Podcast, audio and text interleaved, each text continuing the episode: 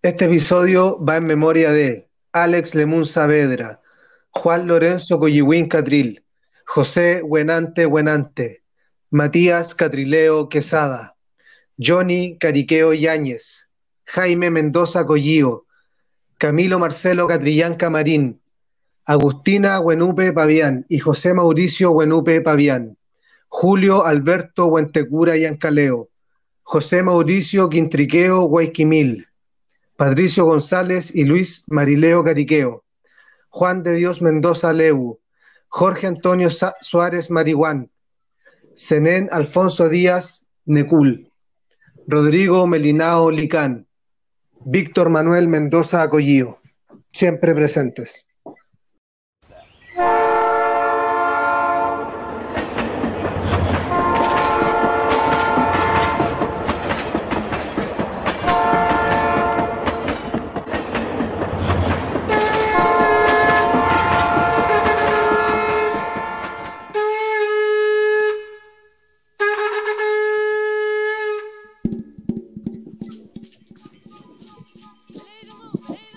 Mari Mari Pupeñi, Mari Mari Pulamien, Mari Mari Gompu Buenoy, eh, Rumé Mañum Komeimun El Kutukelu Dain Podcast Estación Subterránea Pingelu, Fau San Carlos Ditiwe Warriameu, Kumelei Akuimen Tain Quechu Programa, Aita Fachentu Zunguain Wechupantumeu, Ka Mapuche Kimon, Mapuche Weichanmeu.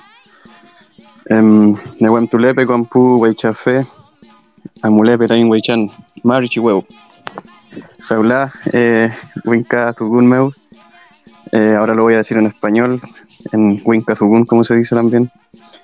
Eh, hola a todos, a todos los hermanos, a todas las hermanas, eh, a todos los amigos y amigas que nos escuchan. Eh, estamos muy agradecidos de todos los que están escuchando nuestro podcast Estación Subterránea. Desde aquí, desde San Carlos de Itigua, una vez más. Eh, sean todos bienvenidos a nuestro quinto programa.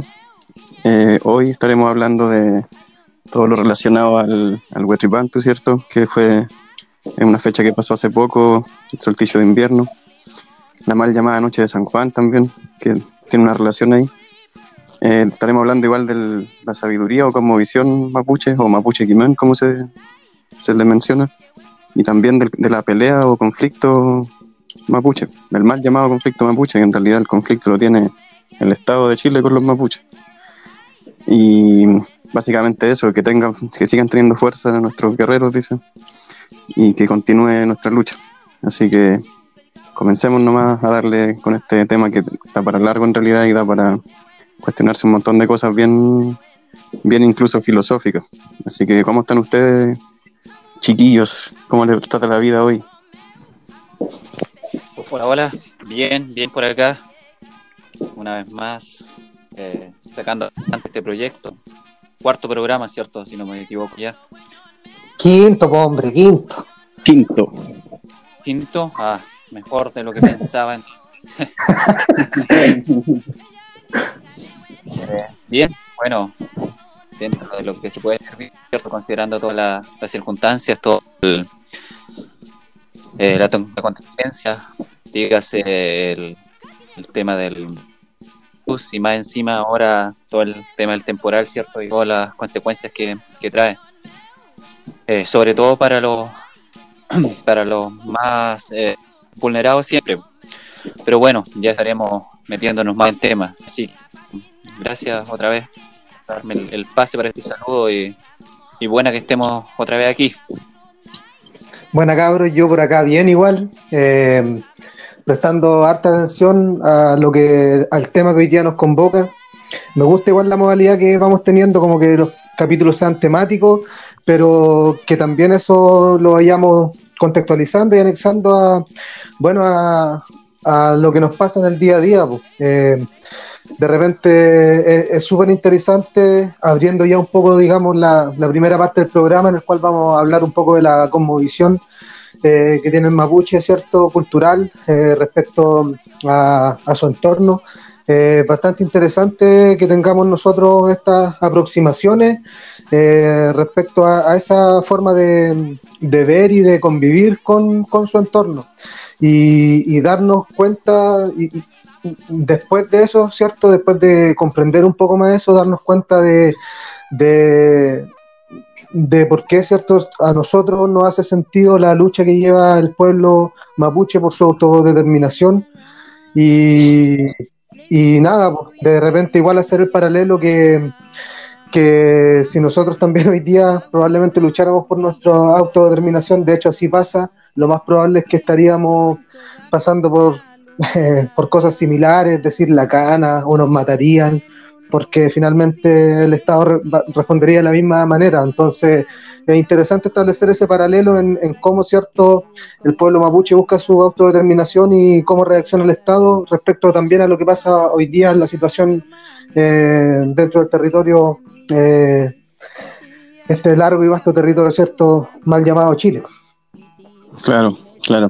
Ya para, para ir entrando definitivamente en el tema, eh, este tema se nos, se nos surgió en realidad a raíz de lo que se ha, conocido como el, el, el ¿cierto? Que se ha, visto harto en redes sociales, como que cada cada año siento yo que al menos hay una, una conciencia un poco mayor de lo que significa y lo que, de, lo, de importancia que tiene para no solo para el pueblo mapuche, sino que para pueblos como el Aymara también o distintos pueblos del hemisferio sur que celebran en esta fecha la renovación de un ciclo. Es así de, de, complejo y simple a la vez. Eh, esta, esta festividad se enmarca más o menos entre el 18 y el 24 de junio, eh, días en los cuales ocurre el solsticio de invierno. ¿Qué, qué, quiere decir eso? Que el sol llega a su, punto más lejano de, de, acá del sur en este caso, y por eso allá en el norte están en verano. Entonces acá estamos en el punto más alejado de máxima oscuridad, como se dice, de máxima eh, frío también, de máximo invierno, y a partir del solsticio de invierno, cada día más eh, el sol se acerca a un paso de gallo, como dicen los mapuches, igual, pues tienen, tienen una denominación de que el día se, se alarga un paso de gallo todos los días, hasta que vuelve el 21 de diciembre estar acá en el punto más, más sureño, por decirlo, para volver al norte y así sucesivamente. Entonces, esto tiene toda una, una ligación con la cosmovisión, en este caso del pueblo mapuche. Nosotros hablamos harto del pueblo mapuche porque también no hay que olvidar que esta tierra es mapuche, o sea, siempre lo fue. Nunca, o sea, desde que, desde que existe al menos ese pueblo, siempre lo fue. Ah, incluso, incluso con los españoles acá. Incluso hasta hace, hasta hace unas pocas décadas, yo creo que seguía habiendo una presencia importante de al menos abuelos, pues y abuelas, ya no tanto en realidad. Y esta como visión tiene una, una premisa, bueno, todo esto yo lo hablo desde el, lo poco que sé también, porque yo también soy una persona no mapuche y soy una persona que trata de aprender por las de él eh, la, premisa importante que tiene esta cosmovisión es que la persona y el medio ambiente son una sola entidad. Entonces, eh, si, le hacen daño a la tierra, si le hacen daño al agua, si le hacen daño a un bosque, eh, lisa y llanamente le estarían haciendo daño a ti también, a ti como, como si te estuvieran cortando un dedo de la mano o algo así, ¿cachai? Eh, esto, esto, se llama en la cultura el, el, que es como la, el buen vivir también, que se usa harto también ahora último, que plantea eso, porque pues, la persona para tener un buen vivir o un bienestar debe estar en calma consigo mismo, con su comunidad y con el medio ambiente, que es una parte pero fundamental, no olvidar la raíz de la palabra mapuche también, que es literalmente gente, gente de la tierra, o sea, somos un producto más como un árbol que crece y, también es susceptible de ser dañado. Y por eso a ellos les afecta tanto, por ejemplo, el tema de las forestales, el tema de las represas que secan los ríos, porque eh, espiritualmente ellos plantean que sufren con esto y además que también tienen una serie de consecuencias materiales, que es la pobreza a la que han estado destinados, la falta de agua en las comunidades, etcétera. Eh, sí, eh, bueno, un poco de, es cierto lo que estás planteando tú, de el, año nuevo mapuche, cierto, es como el, tema de la cultura mapuche, el, año nuevo eh, no comienza en el primero de enero como para nosotros. Esa fecha, digamos, establecida para, para la cultura occidental, digamos, y occidental es eh, el año mapuche se inicia, se inicia cuando los días comienzan a ser más largos, cuando los días comienzan a ser más largos que las noches, dicen ellos. Eh, su punto de partida eh, se identifica con el solsticio de invierno, ¿cierto? Que se celebra a partir de la, noche entre el 18, como mencionaste tú, al 24 de junio.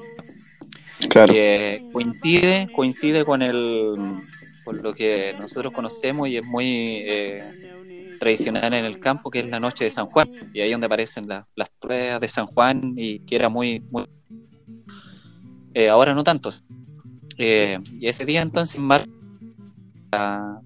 la, iniciación del calendario anual mapuche y del correspondiente ciclo de las estaciones.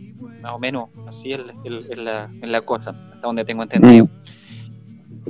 Y bueno, eh, me parece sumamente importante esto de que eh, cada año esté tomando con más seriedad y se esté generando mayor conciencia respecto de esta fecha y de este, de esta parte del proceso del, tiempo, porque, eh, digámoslo derechamente, ¿cierto? Digámosle a quien le guste o no, eh, vivimos en territorio ancestralmente mapuche, sobre toda esta zona, lo que es la zona centro, ¿cierto?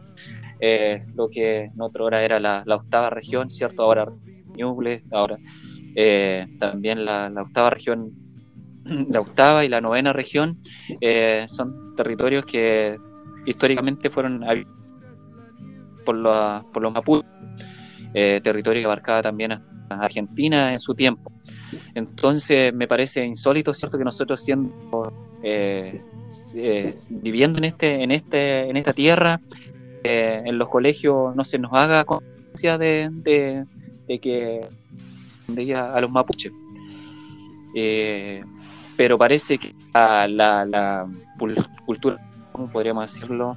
Eh, o la conciencia popular tiene más fuerza, pues de a poco ha ido emergiendo y hoy por hoy tenemos que mucha gente se acuerda de esta fecha y muchos hasta eh, lo, celebran. Y eso yo creo que habla muy bien de, cómo esto ha ido avanzando y cómo el pueblo, por llamarlo así, entre comillas, eh, está haciéndose consciente de, del lugar donde vivimos y de lo que tenemos que, que respetar súper bien por, ese, por esa parte.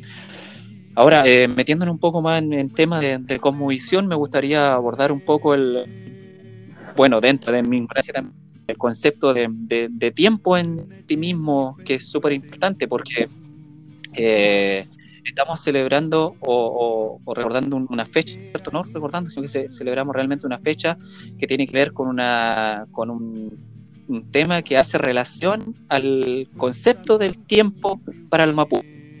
A ver, entendámoslo. El, para nosotros el tiempo corre hacia adelante, como dicen en los libros. El tiempo avanza. Y día es el lunes, mañana va a ser martes, y pasa mañana miércoles, y luego va a llegar el domingo y vamos a entrar a, la otra semana. Luego va a venir otra semana y luego va a terminar este año 2020 y el tiempo, eh, dan a entender que el tiempo estuviera avanzando hacia una forma lineal hay que estar súper claro de que esa es una forma de entender el tiempo, que corresponde más bien a la tradición o a la cultura occidental, o sea, a la, cultura europea, digamos más bien. Eh, desde allá, ¿cierto? Y tiene que ver con una cuestión de colonización. Los, los europeos acá a América, ¿cierto? Llegaron con esa visión tiempo. Y esa, a, a la fuerza principalmente, producía en los habitantes de América y, todo al final eh, terminamos creyendo de que el tiempo funciona así, de que el tiempo está avanzando hacia adelante, etcétera, y que cada día mejora. Otro tema en cuestión. Eh, nos dice que el tiempo corre hacia adelante y que además eh, día, eh, estaríamos progresando, o por lo menos a eso se aspira. entonces aquí se juntan varias cosas interesantes que habría que tomar en cuenta. A ver, al creer que el tiempo avanza hacia adelante, nosotros también creemos en el progreso y el progreso obliga a tener que producir, porque la única manera de eh, progresar es produciendo, ¿ya? Eh, al producir eh, se justifican también muchas, muchas técnicas de producción, muchas de ellas relacionadas con la explotación de la naturaleza y una explotación, digamos, sin límites. ¿ya? Porque se cree que los recursos son ilimitados y por lo tanto eh, es válido eh, explotarlos cada día eh, a diestra y siniestra, digamos, no hay reparo en eso. Entonces aquí hay todo un engranaje, ¿cierto? De que uno, de que desde la concepción del tiempo terminamos de esa. Y aquí también donde entran los choques de como visión, o sea, tal como lo decía eh, el compañero acá al principio, eh, cuando el mapuche eh, celebra cierto el, año nuevo, también está defendiendo o está reivindicando una forma de con su medio, una forma de entenderse con la naturaleza. No es tan solo una cuestión folclórica, cierto, o sé cómo de llamarlo, una cuestión ritual solamente, sino que hay un mensaje detrás de esta celebración, es que hay que relacionarse de, cierto modo con la naturaleza. Y esta es eh, cierto modo que no necesariamente, o sea, no necesariamente, sino que no tajantemente no tiene que ver con la explotación de ella.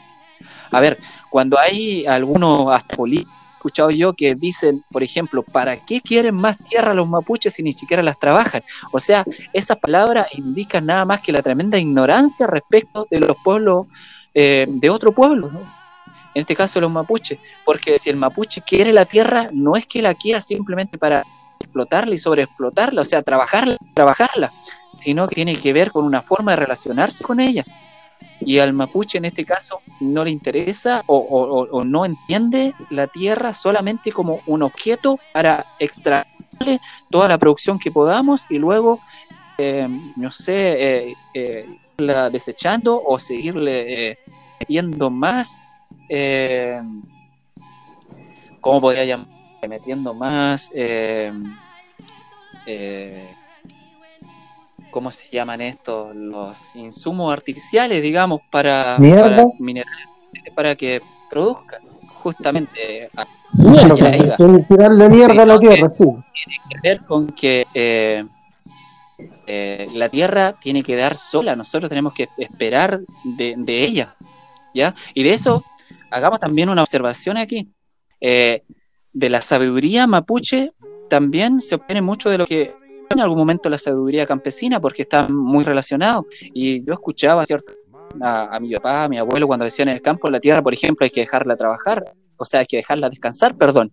¿Y qué quería decir esto? Que, por ejemplo, si tú trabajas un año, una hectárea de tierra, y eso implica que el otro año tienes que dejarla descansar. No puedes meterle un año trigo y al remolacha el otro año le metes por y si no da, le metes más minerales artificiales, eh, no es esa la dinámica del, mapuche, porque la tierra y la naturaleza no es solo producción, sino es algo vivo. Y en ese sentido de lo vivo también eh, hay un mutuo entre la persona y la naturaleza. Entonces, terminando, cuando hablamos de la concepción de tiempo, cuidado con eso porque trae de la mano una cierta concepción del mundo en el cual nos movemos. Si nosotros creemos en el tiempo lineal, creemos en el progreso. Y si creemos en el progreso, aceptamos la explotación. La explotación eh, de, la naturaleza. Ahora, si tenemos una concepción del tiempo quizás más circular, que lo más cercano podríamos decir en términos bien generales a los mapuches, también creemos de que todo, ¿cierto? Y por lo tanto todo lo que hacemos tiene una, eh, como decirlo?, una consecuencia y va a volver en el tiempo. Y en ese caso, ¿cierto?, nos damos cuenta de que hay que cuidar el lugar donde vivimos y sentirnos uno con él. O con ella, ¿cierto? En este caso, la, la natura. Así que eh, eh, con eso me gustaría a mí también aportar la conversación. Yo respecto a eso quería quería hacer, igual respecto a lo último que comentaba el compa, establecer igual un paralelo, o sea, cómo el pueblo mapuche, eh, o gran parte del pueblo mapuche no va a estar enfrentándose hoy día, luchando, ¿cierto?, contra el capitalismo, si desde su concepción, desde su conmovisión cultural, es antagónica justamente al capital y al progreso. El mismo ejemplo que acaba el compañero de la explotación de la tierra, ¿Cuántas veces, claro, eh, no, se, no se cae en ese prejuicio de que los mapuches son flojos porque justamente no explota la tierra y eso tiene que ver con su visión eh, cultural, su identidad cultural y cómo, ¿cierto? Él, eh, bien decían ustedes, él establece una, intenta buscar una relación de equilibrio entre él porque él no se ve como un ser ajeno a la naturaleza, no se ve como un ser ajeno a este universo. De hecho,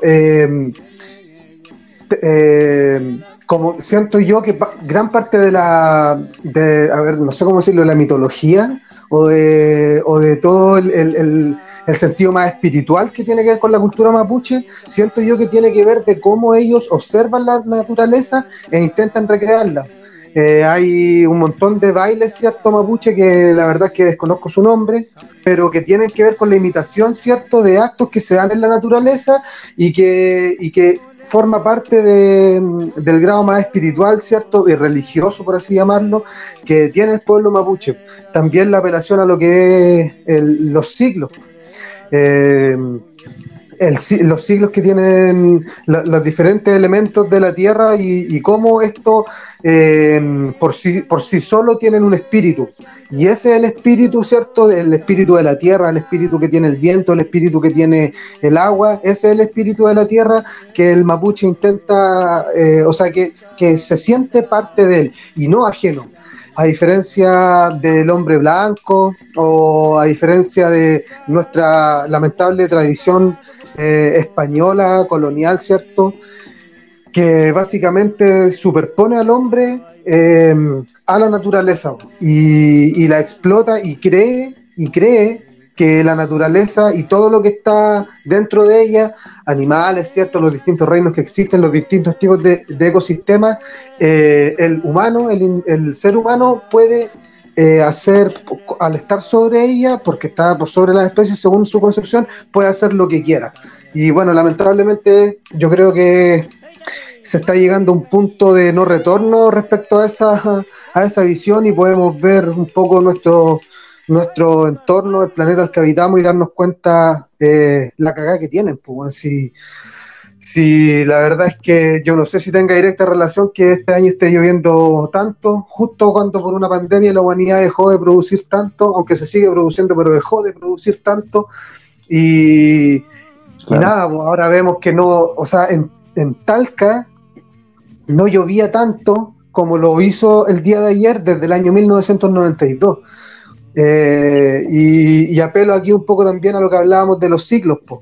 Eh, probablemente si el humano desapareciera del planeta o hubiera una, una, población menor, eh, la Tierra volvería a retomar eh, su ciclo natural, su curso natural, y por lo mismo creo que es tan importante que, que nosotros nos demos cuenta de que no hay otro planeta y que no es un planeta interminable ni, ni infinito. No, los recursos no están ahí para explotarlo y volver a explotarlo, sino que que ahora cuando nosotros tenemos que darnos cuenta de que, como bien decía el compa al principio, eh, por cada represa que coloquen o por cada o por cada río que se seque, es una parte de nuestro cuerpo, es un dedo, es una mano que estamos perdiendo. Así es, pues. Así es. Em, antes de ir a nuestra primera pausa, em, quiero recordar dos pequeños comentarios nomás. El primero eh, que me, me, hiciste surgir con tu comentario fue el, la danza del, del choique burrún, así se llama. Ah, el, choique El baile del avestruz, que claro, eh, es parte de un, sinnúmero de costumbres que se basan en lo mismo, que es la, continua y profunda observación de la naturaleza. O sea, eh, el hecho filmogen, como le dicen los mapuches, que es como en la biodiversidad que se podría traducir a nuestro español, eh, plantea que cada espacio geográfico tiene un, un que es como un espíritu que lo defiende y que vive en el lugar. Y a ese Nien los mapuches le piden realmente permiso para sacar o extraer algo de ahí, porque se asume como un ente vivo, tal como cuando tú eh, vayan de una gallina y le sacáis los huevos, por decirlo así, una relación de, reciprocidad.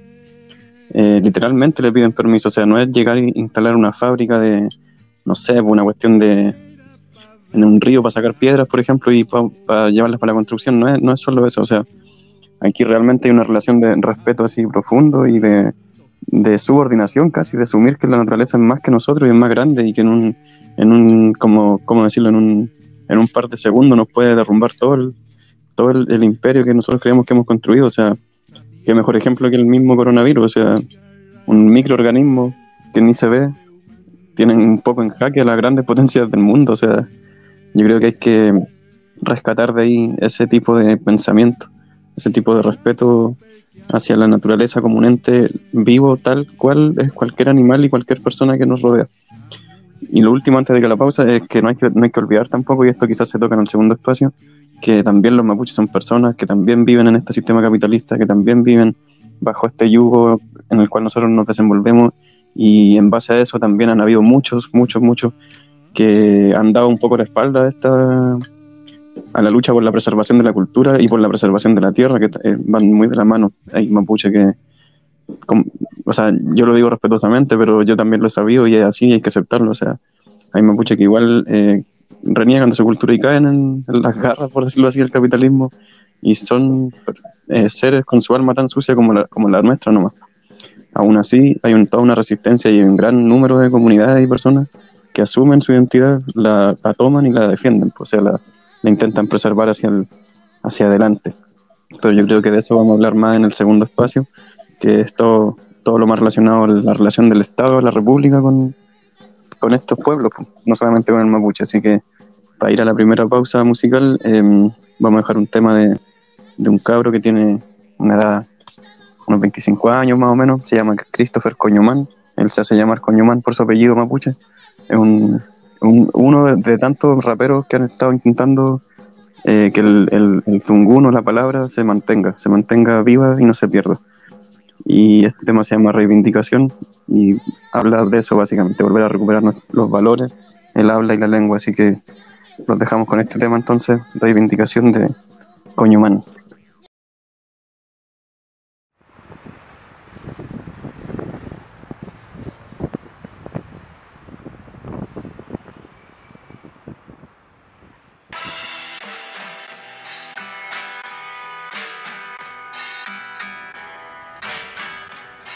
Reivindicación. Tal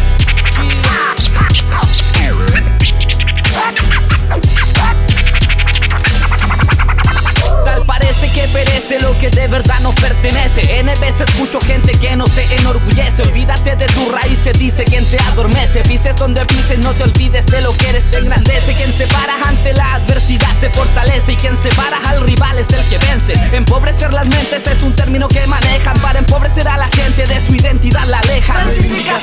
El natural derecho de la restauración es la acción de recuperación de mi nación, la reclamación, la restitución de lo arrebatado sin razón por el invasor.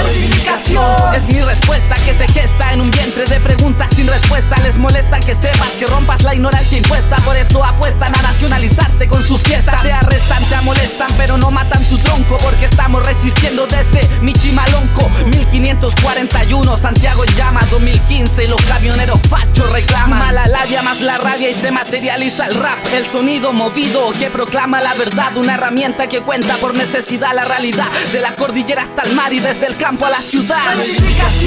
Un acto de valentía, reconocer lo que soy, hacer algo por eso. Reivindicación, practicarlo día a día en la cotidianidad y así vivir estos procesos. Reivindicación, rap con criterio y mensaje en defensa y a disposición de nuestra clase.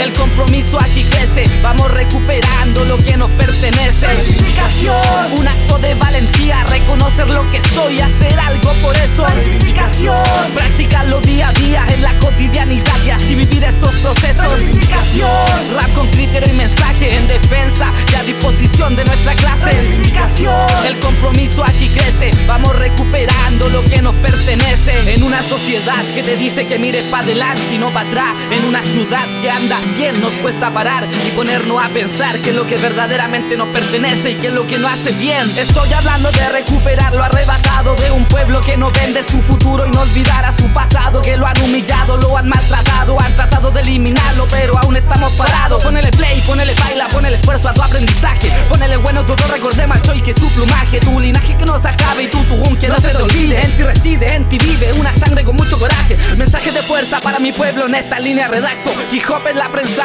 donde enebro palabras con acto. Resentido, claro, nuestro pueblo ha sentido el peso. Ni con Estado, ni con Congreso, ni rezo. Queremos pacto. Newen tulepe, conta impuche. Feu rupa ya y cantwing ka pi ngedu nie intun nie inke gun muy mala ya infetizun gu. Ya cum ya cum ta imputa keche femo mutal kutuken puno chanruga rukameu inka inti mapumeu inka ya in enco inka ya impuleu fu pe tu mule lugar mapumeo ya coño maninchengen pelei mai pichen en tuanta ni mañuntun chal tu mai come imuna al kutuquelu tañile cantun tu culpa inta infolil mapuche piñe piñein, me lepantu fachi meu. Huelun hoy malayanta ni tu un tani mapuche zungun. Felei mai, feichil katu eneu. Gia. Eso es, aunque estemos en la ciudad, no olvidamos de dónde venimos, nuestro tugún, nuestro mapuzungún, porque no es utilitarismo, esto es reivindicación, un acto de valentía, reconocer lo que soy, hacer algo por eso, reivindicación, practicarlo día a día en la cotidianidad y así vivir estos procesos, reivindicación, rap con criterio y mensaje en defensa y a disposición de nuestra clase, reivindicación, el compromiso aquí crece, vamos recuperando lo que nos pertenece.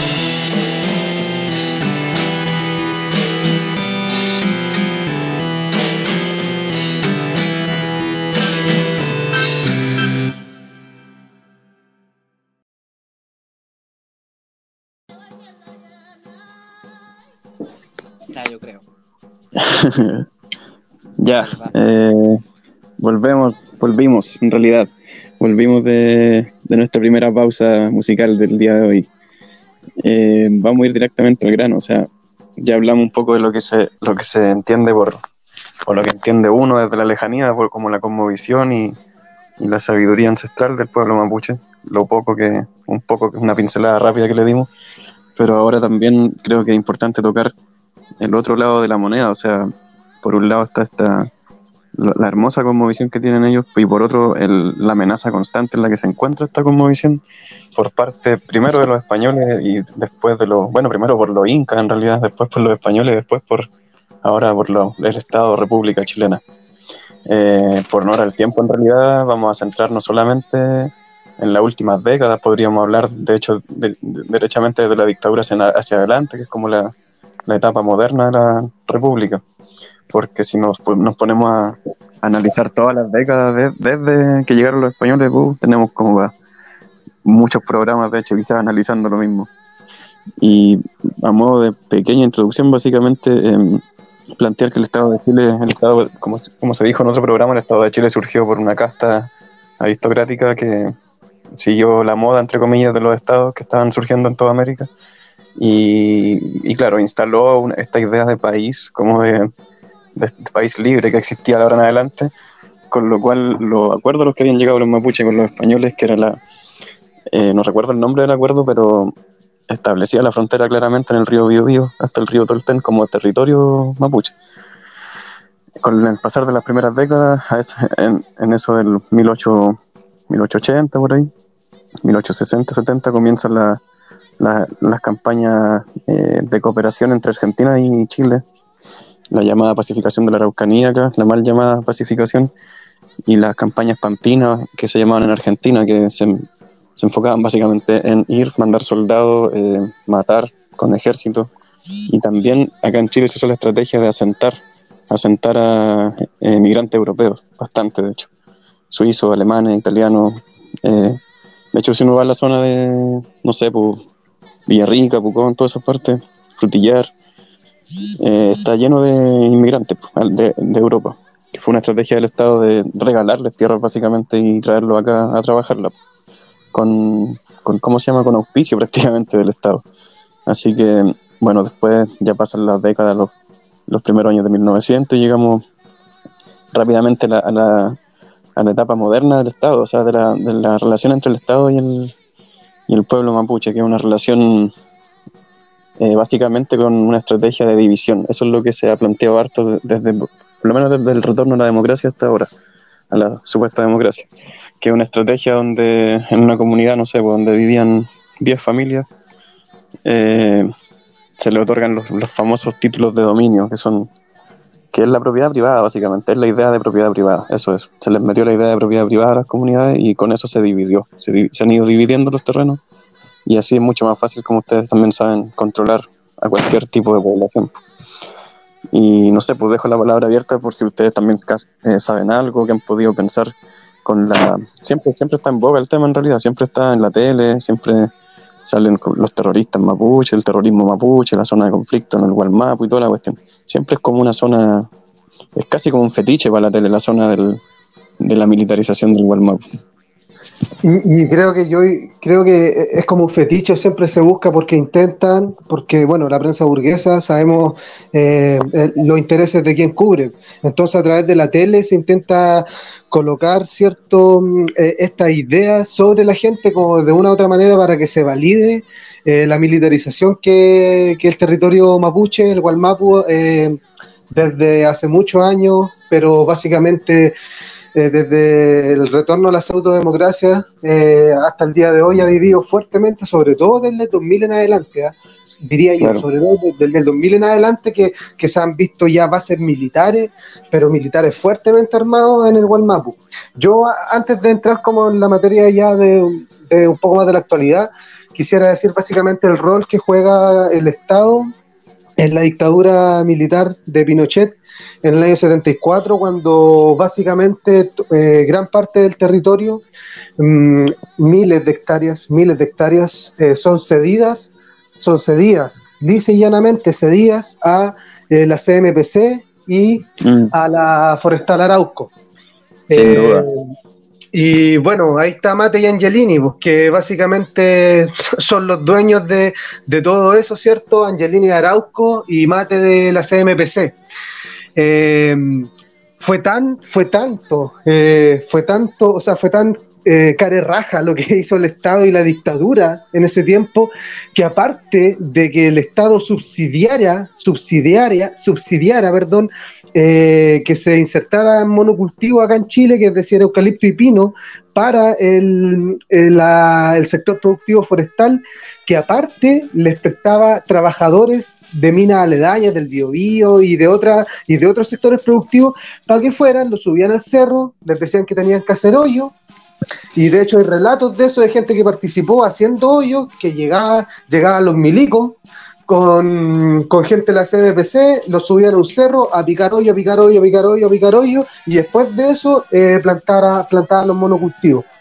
Entonces, sin duda que la historia moderna y sobre todo del golpe militar en adelante, eh, empieza esta, el, digamos, a, ya a quitar de una forma mucho más, a quitar las tierras, bueno, que siempre se le, se le quiso quitar la tierra al mapuche, pero yo hacerlo de una manera ya, onda, no sé, pues si te gusta, bueno, si no te mato. O sea, no, no, no hay, no, hay mucho, no hay mucho que hacer y el Estado intervino y, y eso es básicamente lo que hoy día tenemos como estos grandes, estos dos grandes bloques económicos, eh, y no tan solo económicos, de poder, eh, que son la, Forestal Arauco y la CMPC de Angelini Mate, eh, están ahí en el territorio.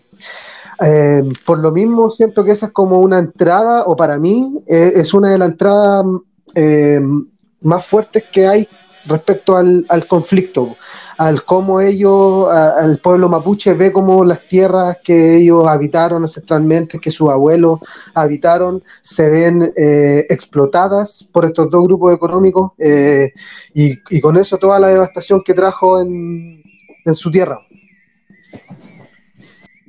Hay dos como visiones que son que están en choque, o sea, ligándolo con lo primero que estábamos hablando. Eh, aquí se, se, trata de una justicia que el Estado inventó, o sea, unas leyes que el Estado inventó, que el Estado diseñó y que se ha ido perfeccionando a través de los siglos, de, las décadas.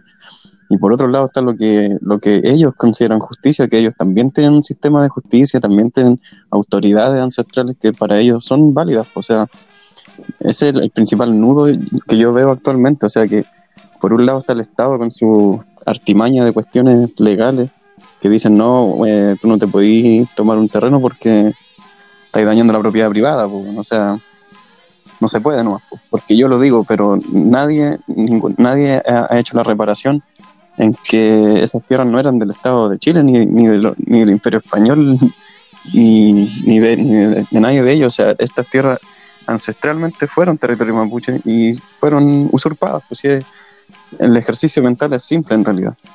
Y claro, lo que decía el compañero, lo- el mapuche ya no es motivo de orgullo, como se dice.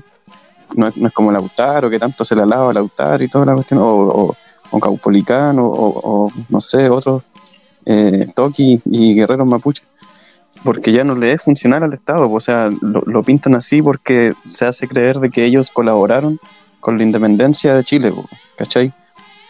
Por, por eso se les alaba tanto de que combatieron a los españoles, porque claro, después Bernardo Higgins, Carrera y todos esos héroes, mal llamados héroes, eh, también le pelearon a los españoles, entonces piensa que es la misma pelea y no es así, pues, o sea, los, los mapuches no estaban ni ahí con el Estado de Chile, en realidad ellos solamente querían que el español se fuera, y de hecho, lo, de hecho, si llegaron a ese pacto de la frontera es porque realmente el, el imperio español no pudo vencer al, a los pueblos mapuches, o sea, no pudo, así de simple. De hecho, No, llegó al Biobío y varios- hasta ahí no llegó. nunca pudo cruzar, pues nunca pudo. De hecho, ya estaba zanjado ese tema. No sé si tú, compa, tenías algo que decir ahí. No, yo, eh, bueno, re- respecto a eso, bueno, mi- en verdad, muchas cosas, en verdad, muchas cosas, pero eh, respecto a cómo los medios de comunicación eh, ponen, el otro día veía en Twitter un hashtag que era así como paz para la Araucanía. Y para empezar, para empezar, bueno, empecé a, a cuestionarme qué, qué, se- qué entienden por paz. Si por paz se entiende el, ellos entienden el Estado de Derecho, es decir, que, y que es también lo que salen hablando estos weones en la tele, que en el Gualmapu no hay Estado de Derecho. Y es lógicamente que no va a haber Estado de Derecho porque es un territorio en el cual eh, el Estado chileno eh, se inmiscuyó, ¿cachai? O sea, lo hizo, lo hizo suyo a través de, de mucha artimaña y de la peor calaña, además, weón, si imagínate Claro. que se remataban y predio a través del mercurio, pues, weón. En, Sí. en años de dictadura, en plena crisis económica, se remataban, se remataban las tierras del mapuche a través de un diario. Entonces, eh, entonces ¿cómo, ¿cómo no va a existir esa- ese antagonismo entre eh, el pueblo mapuche o, la, o gran parte del pueblo mapuche que hoy día se ha levantado en armas contra el Estado y el Estado? Cabe destacar también que a través de los años, eh, lo que la dictadura, el hoyo que hizo la dictadura, ¿cierto? Como que eh, esta pseudo democracia, los gobiernos de la concertación y por supuesto los gobiernos de Piñera han ido pavimentando el terreno para, para esto. Y, también aquí yo quiero llegar a un tema importante. Y esta weá no es para nada políticamente correcto y no me interesa hacerlo también. Eh, mucho se de la violencia, del terrorismo, etcétera, etcétera, etcétera. Eh, po- podemos decir que en algunos casos sí ha habido intervencionismo de la policía y sí han habido montajes. De hecho, eh, lo mismo que pasó con Camilo Catrillanca, porque dijeron de que se había robado un auto y que lo habían matado en un procedimiento cuando en el video muestra que lo matan por la espalda en un tractor. O sea, eh, las policías y estos perros y esos bastardos mienten de esa manera, entonces aquí es lógico que hay una persecución que es política contra el pueblo mapuche. Eso eh, está claro. Y, y y respecto a eso, eh, yo creo que sí, en algunos casos han habido montaje, pero en otros también yo creo que hay actos reivindicativos y que conspiran contra el, Estado chileno. Y eso, eh, para yo personalmente lo legitimo como autodefensa. El Gualmapu, que corresponde a la región de la Araucanía, bajo el, Estado chileno, es una de las regiones más pobres del país pues, y una de las regiones que está más precarizada.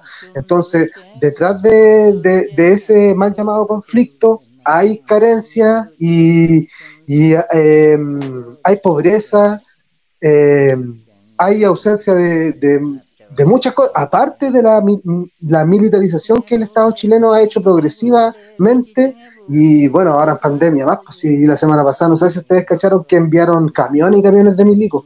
Entonces, me gustaría dejar esa reflexión respecto a la violencia, de que hay una violencia y sí hay terrorismo, pero el terrorismo es de Estado. Eh, el terrorismo es de Estado y se, y se ejerce a diario sobre las comunidades mapuche, matando a los peñis, entrando a las comunidades, entrando a colegios, entrando a, colegios y, y gasearon colegios donde habían niños de 6 años mapuche. Entonces, eh, de, cuando hablamos de violencia, ¿de qué estamos hablando? Claro. Eh, para, agregar, para agregar y redondear la idea nada más, eh, recoger algunas demandas, ¿cierto?, que se vienen dando desde, desde la última etapa de la, del conflicto entre el Estado chileno y el pueblo mapuche.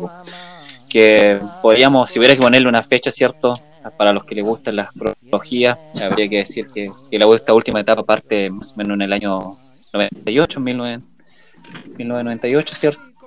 La creación de la CAM, ¿cierto? Y, y el, y una acción que re- realizan en Lumaco con el cual reivindican cierto una nueva forma de lucha. Porque hay que reconocer que en un tiempo el pueblo intentó llevar la lucha por intermedio de la de las instituciones mismas del Estado. Eh, o el Estado había logrado cierto de, entre convencer de que ese era el modo pero a la larga se dieron cuenta de, de que de que la CONAD y otras instituciones y por lo tanto empiezan en el, en el 98 a reivindicar nuevas lucha, que tienen que ver más bien con la acción directa. Y en ese periodo, cierto que va desde hasta estos días, eh, básicamente la- las demandas tienen que ver con, con tres voy a nombrar, que una es la más conocida, cierto, que tiene que ver con las tierras, eh, la- las tierras que fueron robadas. De hecho, cierto, es como el, eh, es una consigna, cierto, que, que algunos conocen, las tierras robadas serán recuperadas, porque hubo mucho, mucho despojo de tierra, sobre todo eh, en el, en el- para, para buscar una, una un- cierto lo que fue la, la, la contrarreforma de Pinochet y todos sus encargados de eh, Allende intentó hacer un acercamiento, cierto, pero luego eh, las, tierras fueron entregadas, como ya lo comentaron en algún momento, a concesión a, grandes eh, forestales. Entonces, una de las demandas tiene que ver con la, con la tierra, que es una demanda histórica, y eso no hay ni qué decirlo, ¿cierto? Viene desde, desde siempre, y, nada ha sido diferente con el Estado chileno. La otra tiene que ver con la autodeterminación, ¿cierto? Eh, el derecho de los derecho de los pueblos a la libre determinación. Y esto no es un no es algo antojadizo, ¿cierto? De los mapuches, eh, ni, ni mucho ni mucho menos, sino que tiene que ver con eh, con principios que están establecidos hasta impactos internacionales de derechos humanos y que eh, hasta en las asambleas de la ONU, ¿cierto? Se ha hecho referencia a ello. Entonces, no tiene que ver con algo que se les haya ocurrido, sino con mm, reivindicar un derecho que pertenece sobre todo al- a los pueblos indígenas. Así que en, en ese caso, ¿cierto? Aquí es simplemente oídos sordos lo que hace el gobierno al no reconocer un derecho y por último, y tiene que ver mucho con lo que comentaba ahí el compa, eh, la desmilitarización, ¿cierto?, de- del territorio mapuche, que digámoslo, eh, no sé, pues si uno ha tenido la oportunidad de, ir un poco de Concepción hacia el sur, de, de, eh, avanzar por esa carretera nueva, no sé cómo se, llama la que hicieron ahí para allá, cosa cambia tremendamente para allá, pues es pan de cada día, ¿cierto?, ver la, las tanquetas, los vehículos policiales, eh, helicópteros, etcétera. O sea, es otro mundo. Nosotros vivimos tranquilos acá, entre comillas, tranquilos, porque tenemos nuestros propios problemas, pero comparado con lo que está ocurriendo desde Concepción hacia el sur y todo lo que es la, eh, la, la provincia, ¿cierto? De y, y Arauco, la, la, cosa cambia mucho. Entonces, eh, es ahí cierto donde se producen muchos enfrentamientos, pero enfrentamientos que se dan en el contexto de una opresión que, que está permanentemente eh, efectuando el Estado chileno.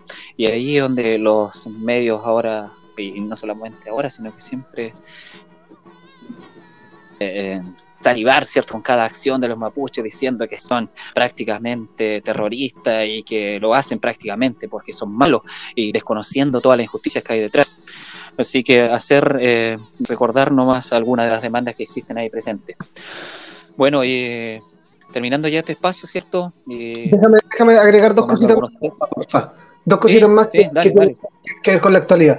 Primero, la situación de los presos políticos eh, mapuche, que están, eh, son ocho presos políticos que ya llevan más de 55 días en huelga de hambre.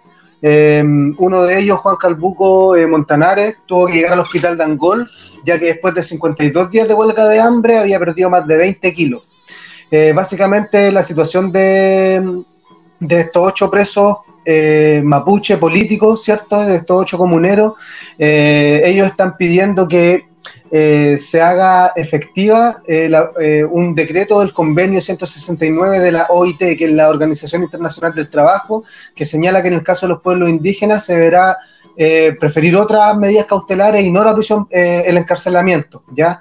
Eso está en el artículo 10.2. Eso es lo que piden. Y lo otro es la situación que vive en la hortalicera, en Temuco, que salen a ganarse la vida vendiendo su hortaliza y, ya hemos visto que llegan ahí los bastardos, llega la ayuda y a buscar el conflicto. Entonces, de la misma manera, de la misma manera que, en, otra, en otros lugares del territorio pasa con los vendedores ambulantes, hemos visto cuántos videos nos han dado en redes sociales de, de los, o sea, ahora están llegando la ayuda hasta las ollas comunes, amedrentar, entonces eh, quería comentar esas dos, quizás sin, no, esas dos situaciones, quizás sin profundizar tanto en virtud del tiempo, pero, pero eso, porque no se nos olvide la situación de los presos y las presas políticos eh, a, lo largo de todo el territorio, no tan solo los mapuches, sino que todos los presos políticos hay en la revuelta eh, y, la situación que, que, se está viviendo hoy día en las canas, y por otro lado el hostigamiento constante que hace la ayuda, ¿cierto? Y los milicos. Eh, a lo largo de todo el territorio. Yo igual quiero decir una cosa, una pura cosa antes de la pausa. Que, bueno, en línea con lo que estabas diciendo tú, que uno de esos presos también es el Machi Celestino Córdoba, porque ya lleva varios años de, pelea contra el Estado, de varios encarcelamientos, varias libertades, lo, sueltan, lo agarran, lo sueltan, lo agarran. Y la verdad es que hasta ahora ya se ha convertido casi en un referente. Y en, el caso de él cobra un poco de mayor importancia porque se trata de, un Machi de una autoridad del pueblo mapuche, es como si tuvieran preso, no sé, a una autoridad de, acá del Estado de Chile, estarían vueltos locos todos por tratar de, liberarlo por la diplomacia y toda la cuestión. Aparte que para él tiene especial importancia estar lejos de su red, porque es como su lugar sagrado donde se realizan rogativas y diferentes encuentros políticos también. Y lo otro que iba a reparar antes de ya de ir a la pausa es que hace pocos días se incluyó no sé si cacharon el pueblo Selnam dentro de los pueblos originarios de Chile, en la Cámara de Diputados. Eso también eh, quizás va a quedar para otro programa, qué sé yo, pero igual eh, hacer memoria ahí, eh, no, dejar que se pierda esa historia. Y ese genocidio sí que está silencioso, ese, genocidio racista del Estado chileno, genocidio silenciado por la historia oficial y que por ende nuestra misión es escarbar ahí y darnos cuenta y también divulgar toda esta historias de masacre, de exposición en zoológico humano y todo, todo eso. O sea, hasta ahora no había ningún gesto de, perdón del Estado hacia el pueblo Selnam yo creo que ya es, hora de que, de que se, haga algo como eso, que es lo mínimo. Muy relacionado con lo mismo, entonces, cabros, eh, vamos a escuchar un, tema que es de portavoz, en, acompañado de su verso, que eh, eh, en sus letras tocan varias de las temáticas que nosotros hemos hablado en este espacio. Así que aquí va. Se llama ¿Dónde empieza la violencia? Los famosos encapuchados. Ellos son los protagonistas de la violencia que vimos ayer y que vemos en cada Desde que encapuchados se tomaran las calles de manera extremadamente violenta. Esto es robo.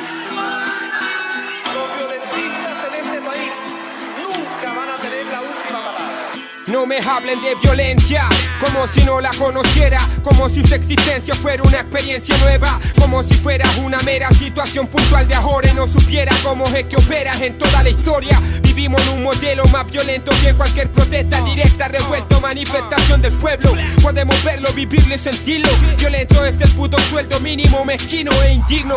Autoridades condenan un tipo de violencia, la que contra el sistema de la gran empresa, contra su propiedad, su ley y su política y silencia la violencia inmensa de todos los días. Los constantes allanamientos con armas de guerra al pueblo mapuche que sigue resistiendo por su tierra. Los perdigones, maricones y amenaza que los niños sufren cuando hay invasión en su propia casa. Violentas en la venta de tus derechos y de hecho es un robo el cobro en educación, salud y techo. Violentos el apropiamiento empresarial de todos los bosques, los mares y el hábitat que van a devastar. Pero eso no sale en la prensa que trenza mensaje con eficiencia para vencer la resistencia. Y es que su estado es la violencia organizada de la clase alta contra la que labora por casi nada. ¿Y dónde empieza la violencia? Empieza desde que nacemos en estos guetos de impotencia. En la carencia de toda oportunidad. La violencia de verdad en la ciudad de la opulencia. ¿Y dónde empieza la violencia? El despertar de la conciencia solo trae una consecuencia. Yo tapo mi cara, tú tapas la realidad. La violencia de verdad, el capital y su esencia. No hay algo más hipócrita que hablar de la violencia si esta no toca tu puerta ni en las noches te despierta. Ven a dormir acá en el gueto y dime si hay facetas de esta realidad concreta que yo no comprendo. Violencia es la indiferencia con la gente o la manera chata en que el rico trata al indigente. Son las barreras que inventan para discriminarte, son murallas levantadas para frenar al inmigrante. Dime quién es responsable de estas atrocidades, crímenes contra la humanidad, prisiones militares. Ayer Irak y Afganistán, hoy Libia. Niños de Palestina se asesinan casi cada día. Cuando el imperio identifica a su enemigo, los dueños de los medios justifican hasta genocidio. Y los que bombardean escuelas y fábricas después de derechos humanos quieren dar cátedra. No les compramos cuando dan ese argumento que demoniza a los que están luchando por ser tan violentos. Si en una pura sesión en el parlamento aniquilan más vidas que todos nuestros caseros armamentos. Pero si poderosamente reclamamos algo, nos llaman delincuentes y nos mandan al carajo. Violento yo, violento tu fucking fajo, que son sufrimiento y muerte para la gente trabajo. ¿Y dónde empieza la violencia? Empieza desde que nacemos en estos guetos de impotencia. En la carencia de toda oportunidad. La violencia de verdad en la ciudad de la opulencia. ¿Y dónde empieza la violencia? El despertar de la conciencia solo trae una consecuencia. Yo tapo mi cara, tú tapas la realidad. La violencia de verdad, el capital y su esencia. ¿Cuándo se va a acabar la violencia? Solo cuando se acabe la desigualdad social. Cuando termine la pobreza, la mala educación, la salud como las weas. Cuando valga la pena buscar pega en vez de traficar o salvarse robando en la esquina. Cuando vivamos en barrios pensados para seres humanos. Cuando el transporte público no nos trate como ganado. Cuando ya no haya que andar cuidándose en la calle. Cuando nuestros niños coman bien y crezcan sanos. Ahí va a terminar la violencia, te lo juro mi hermano, mi hermana. Y hasta entonces solo habrá guerra, guerra, guerra, guerra,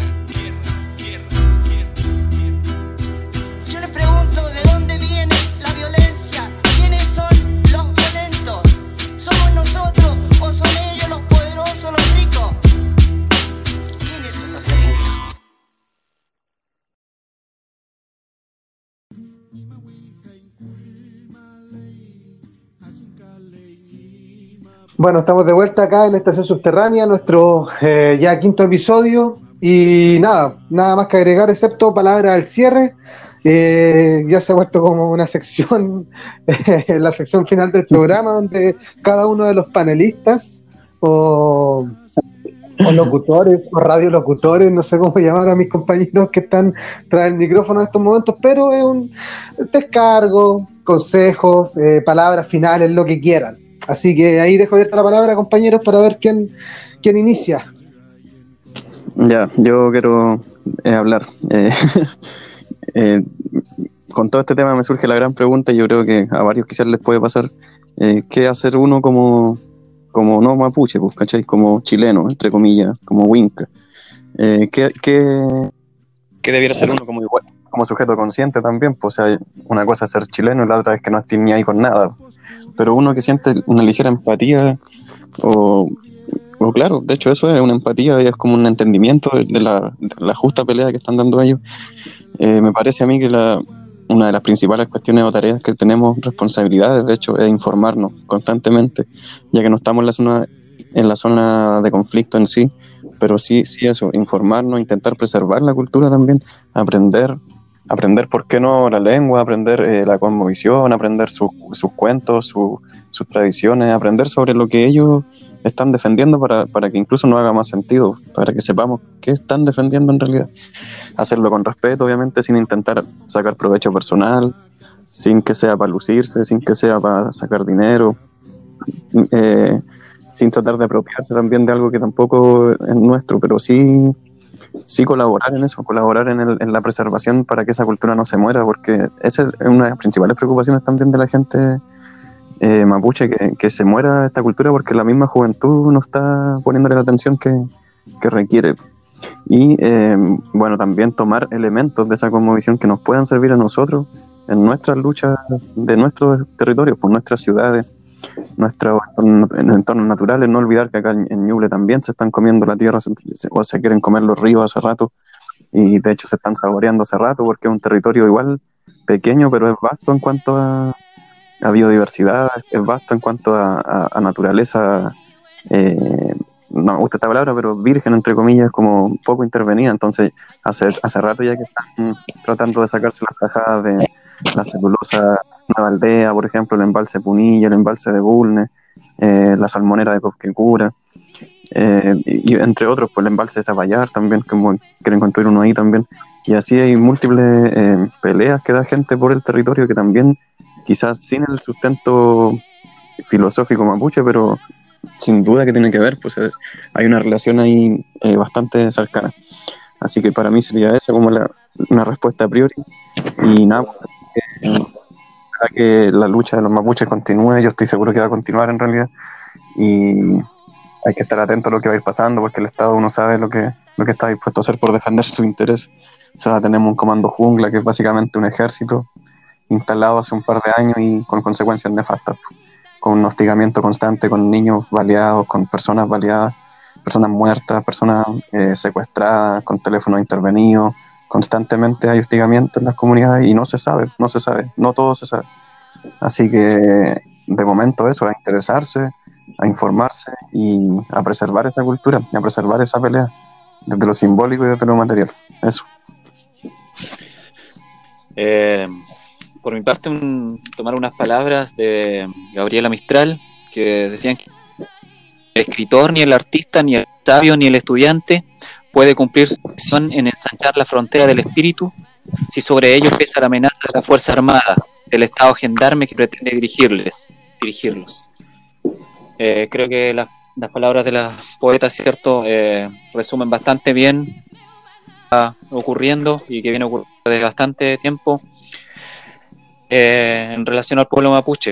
Es imposible pedir, cierto, que que un pueblo eh, logre consolidarse y que nosotros mismos, nosotros mismos como, lo que seamos, ¿cierto? Como estudiantes, como escritores, como artistas, eh, podamos vivir tranquilos, sabiendo que aquí, no sé, a 60 kilómetros, a 80 kilómetros de aquí mismo estamos nosotros, está ocurriendo eh, crímenes, crímenes de Estado. también dos cosas más se salen un poquito del tema que tratamos, pero yo creo importante a, todos, los, a todos los que están eh, sufriendo de las inundaciones, las negaciones, ¿cierto? qué complicado que agregarle este problema ahora a lo que ya teníamos con la pandemia. Además, eh, considerar de que eh, esto podría empeorar las condiciones, la, la, situación, ya que sí, las negaciones van a producir problemas o van a aumentar eh, la respiratoria. Eh, se sabe que si el, virus cierto te pilla, por ejemplo, resfriado o ni hablar si con, neumonía, eh, se multiplican las posibilidades de, un mal término de la, de la, de la enfermedad. Fuerza más. Y por último, oye, una observación, ¿qué onda eso de institucionalizar las ollas comunes? te han cachado, pero me parece una frescura tremenda, ¿cierto? Lo que el, protocolo, el, protocolo, que generó el gobierno las comunas, comunes. Sí. sí, lo generó el gobierno, pero con colaboración directa de, de la diputada Carol.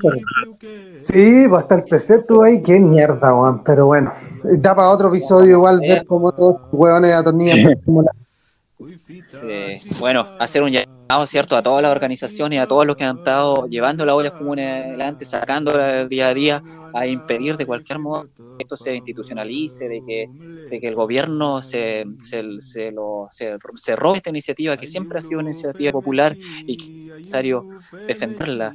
Eh, ahí, ¿cierto?, donde se, en las comunes donde se, se hace más vivo el la consigna de que el pueblo ayuda al pueblo. Así que eh, la común a seguir defendiendo a las cabras en todos los, los, eh, los, puntos del territorio. Cabros y cabros. Yo, para cerrar, eh, no voy a cerrar tan esa pistola como otro episodio. No sé, quizá ando un poco más reflexivo hoy día. pero básicamente quiero, no fuera de toda broma, quiero llegar a la reflexión de que siento que que a veces como nosotros como individuos que estamos o que apostamos o que intentamos a través de nuestras acciones denunciar o posicionarnos políticamente respecto a ciertos temas. Hoy día, respecto, por ejemplo, a la temática del pueblo mapuche, creo que es súper, creo que es súper importante que nosotros, aparte, o sea, primero nos posicionemos, nos posicionemos. Es decir, no, no andar con un discurso tan light, dejar esa wea como del discurso y la verborrea de repente un poco barata, sino que empezar con todo lo que cuesta, empezar a, llevar acciones a cabo eh, respecto a los posicionamientos políticos que cada uno hace. Y con esto me refiero un poco a la empatía. Eh, quizás nosotros, no sé si hubiésemos sido mapuche y hubiésemos estado en Gualmapu ahora, quizás estaríamos ahora eh, en otras circunstancias. Puede que sí, puede que no, nadie lo sabe, jugar un poco igual con, con, lo que pudo haber pasado y no pasó. Pero desde nuestra posición, desde acá, desde San Carlos, desde, desde este pueblo eh, olvidado y, preso también de, preso culturalmente de mucha, de, eh, ¿cómo decirlo? De, de mucha, eh, de mucho conservadurismo y, y, y de tantas otras cárceles que, que, están ahí, exacto. Eh, creo que es importante que nosotros nos posicionemos políticamente, empaticemos con la situación de revuelta que está pasando en todo el territorio y ya de una vez por todas eh, accionar respecto a eso. Lo hablamos también en, en, capítulos anteriores, el llamado de repente a, a, cómo está el tema del COVID, a las acciones individuales, pero sea como sea la acción que vayamos a hacer, creo que es importante posicionarnos políticamente antes de eso y darnos cuenta y ponernos a pensar de, del por qué la autonomía es una idea que se nos hace tan lejana. ¿Por qué el yo hacerme cargo de mi existencia es algo que se ve tan lejano. Eh, y, y, eso creo que es válido cuestionárselo y de repente llegar a, a, empatizar y darnos cuenta de que el camino es difícil y que es un camino de, de lucha diaria. Que nosotros, bueno, personalmente hablo, yo estoy inserto dentro de esta mierda, dentro de este, dentro del capitalismo, ¿cachai? Eh, esa weá, eh, desde el momento que estoy hablando ahora, ¿cachai? Y desde que uso ropa y etcétera, etcétera, etcétera, estoy siendo parte de esto.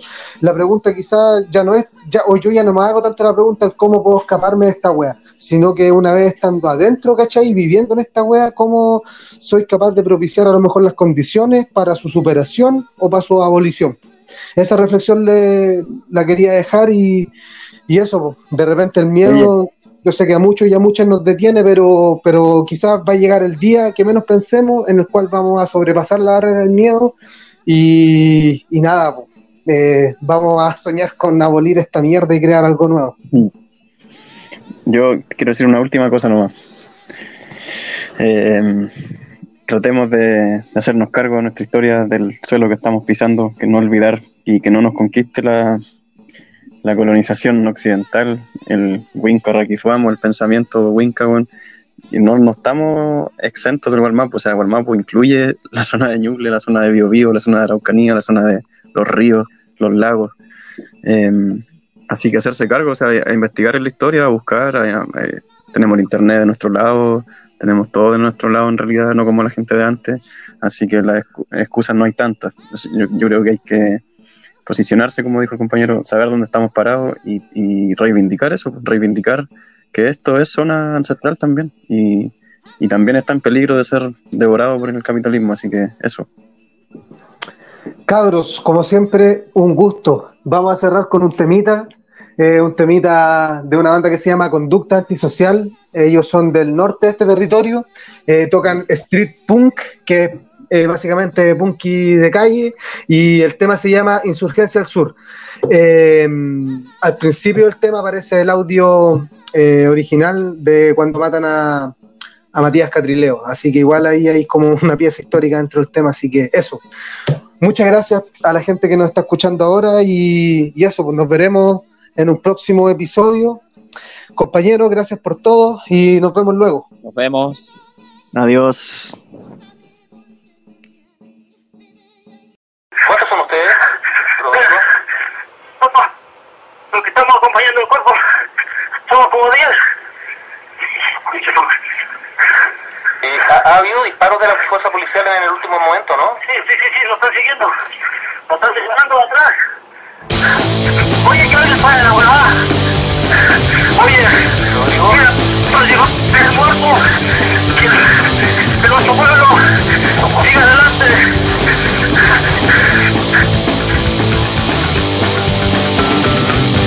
Oye sus gritos, no los escuchas ¿Qué es lo que dicen?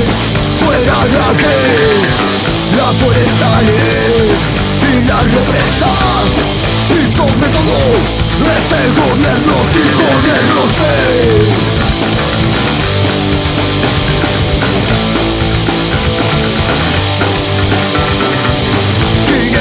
años han pasado y sangre corre por mí De guerreros legendarios, yo estoy parado aquí Es herencia de mi pueblo, el bosque donde crecí Es mi turno, no tengo miedo Resiste, resiste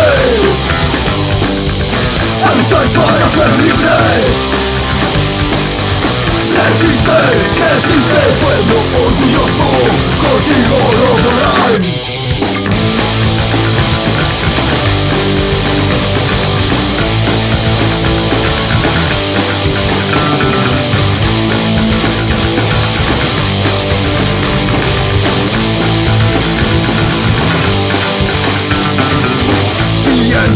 enviaron mercenarios que vienen ya por mi perros de presa de una guerra que nunca tuvo fin Si las opciones que nos quedan matar o morir. No eterna nos iremos. De Arauco. Resiste, resiste. A luchar para ser libres Resiste, resiste pueblo orgulloso, contigo no moral. Rock